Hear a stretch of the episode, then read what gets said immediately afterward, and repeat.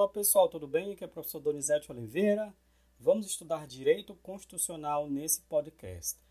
É o artigo 5, parágrafo 3 da Constituição Federal que fala sobre a internalização dos tratados e convenções internacionais sobre direitos humanos. Então, acompanhe a leitura comigo. Artigo 5, parágrafo 3 diz o seguinte: os tratados e convenções internacionais sobre direitos humanos que forem aprovados em cada casa do Congresso Nacional, em dois turnos, por três quintos dos votos dos respectivos membros, serão equivalentes às emendas constitucionais. Senhores, para a grande maioria dos concursos públicos, basta você ler e reler esse texto do artigo 5 parágrafo 3 para você poder resolver várias questões ok? Mas se o seu concurso for um pouco mais aprofundado, ou se a sua banca gostar muito de pegadinhas, é bom que você ouça até o final desse podcast, ok? Então vamos aprofundar um pouco esse tema. Vejam, senhores, lá no início do século XX, um jurista, uma pessoinha chamada Hans Kelsen, disse que todo o conjunto de normas de um país pode ser representado por meio de uma pirâmide de maneira que no topo da pirâmide estariam as normas com maior força dentro de um país. No caso do Brasil, qual é a norma que possui maior força? Logicamente que é a Constituição Federal e suas emendas constitucionais. É a norma que está acima de todas as normas, ok? Só abrindo um parêntese aqui. Emenda constitucional é aquele instrumento que os parlamentares utilizam para alterar o texto da Constituição Federal, seja para incluir algum texto, seja para mudar a redação de algum texto, ou para retirar, suprimir algum texto da Constituição Federal. Isso só pode ser feito por meio de emenda constitucional, ok?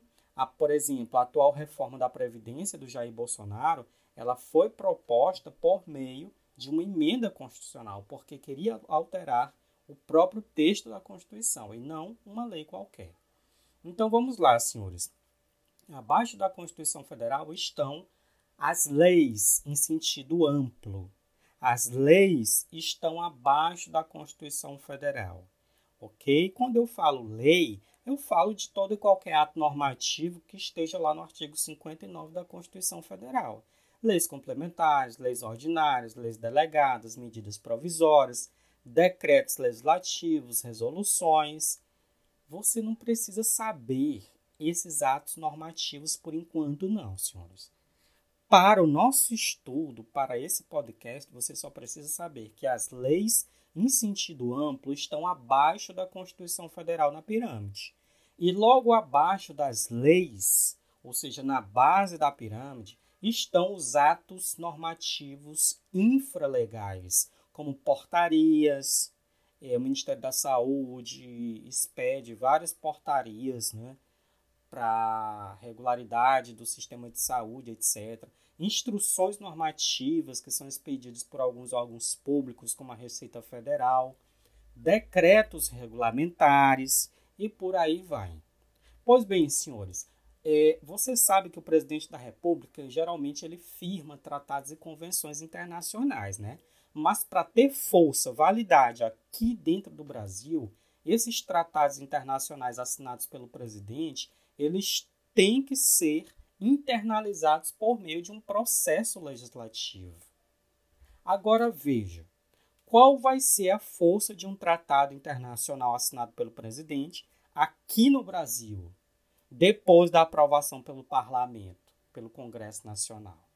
Agora você tem que separar é, duas modalidades de tratados internacionais: os tratados internacionais que versam sobre direitos humanos e os tratados internacionais que não versam sobre direitos humanos. Tratados internacionais que versam como de, é, sobre direitos humanos, por exemplo, tratados para ampliar os direitos das pessoas com deficiência, é, ampliar os direitos das crianças, dos adolescentes, das mulheres, resguardar os direitos dos presos e por aí vai. Esses tratados são de direitos humanos, ok?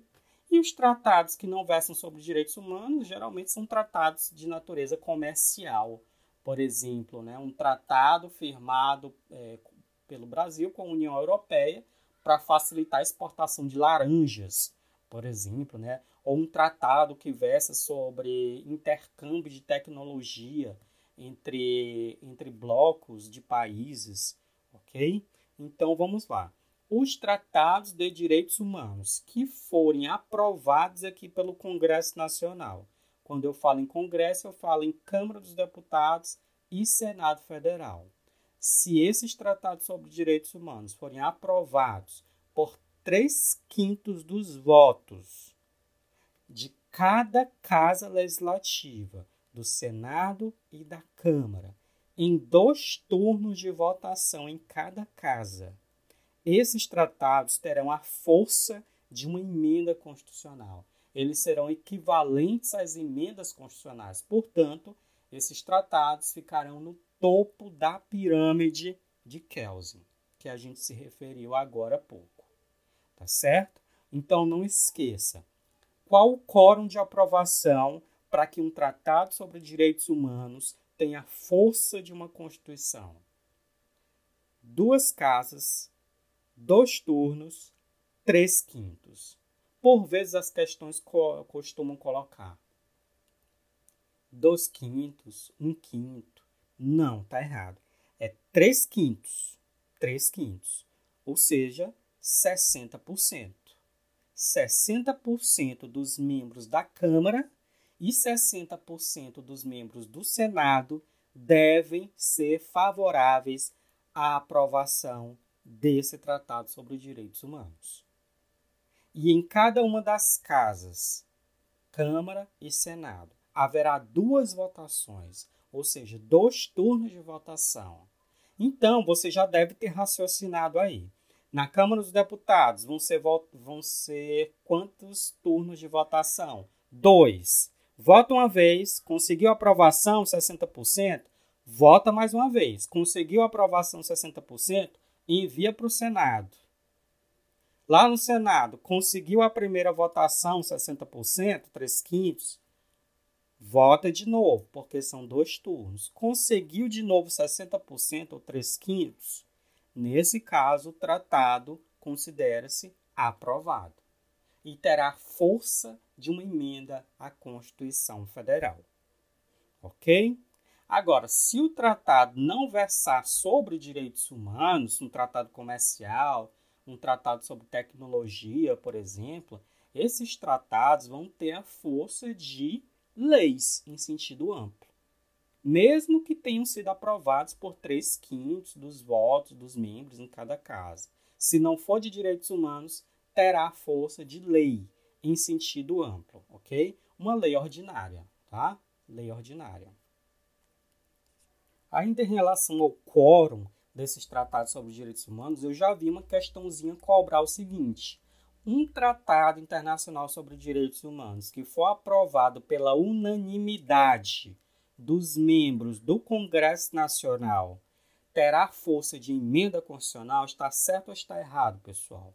Ora, unanimidade é o total de membros que conseguiu aprovar esse tratado. E claro que o total de membros é bem mais do que precisava para ser aprovado.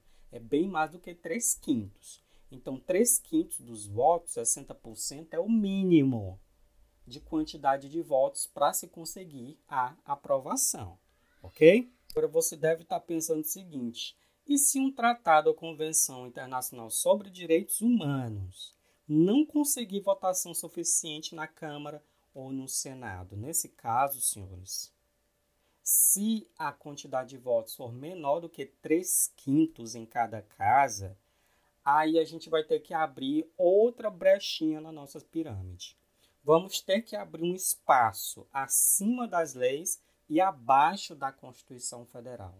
Esse espaço é chamado de é, espaço das normas supralegais, ok? Então, se um tratado ou convenção internacional sobre direitos humanos não conseguir aprovação suficiente de 3 quintos dos votos em cada casa, mesmo assim ele estará acima das leis, mas estará abaixo da Constituição Federal tendo o status, o status supralegal. Supralegal, ok? É, também terão status supralegal os tratados ou convenções internacionais sobre direitos humanos que tiverem sido internalizados, aprovados pelo Brasil antes da emenda constitucional número 45 de 2004.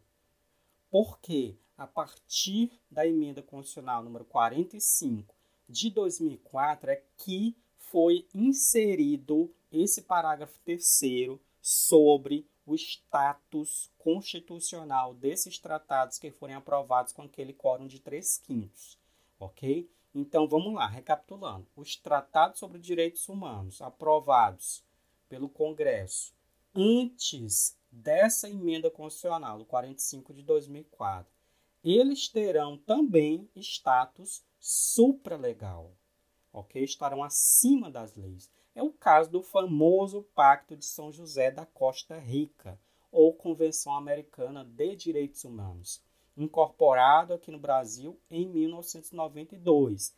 Ele possui o status supralegal, e é justamente por isso, só abrindo parênteses, que atualmente não é possível a edição de lei regulamentando a prisão civil do depositário infiel.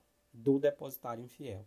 A única prisão civil por dívida admitida hoje no Brasil é a prisão daquele que deve pensão alimentícia é a prisão do devedor de alimentos.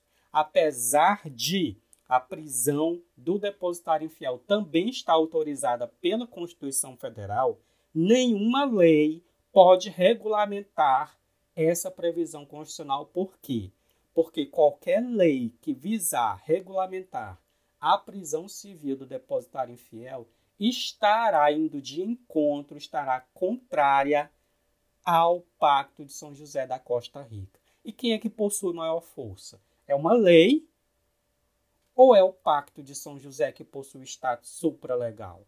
Claro que é o, o Pacto de São José, que está acima das leis. Ok? Então, viram qual a importância dessa relação de hierarquia entre os atos normativos? É para você dizer se pode ou não pode uma lei regulamentando determinado assunto e os limites dessa regulamentação, ok?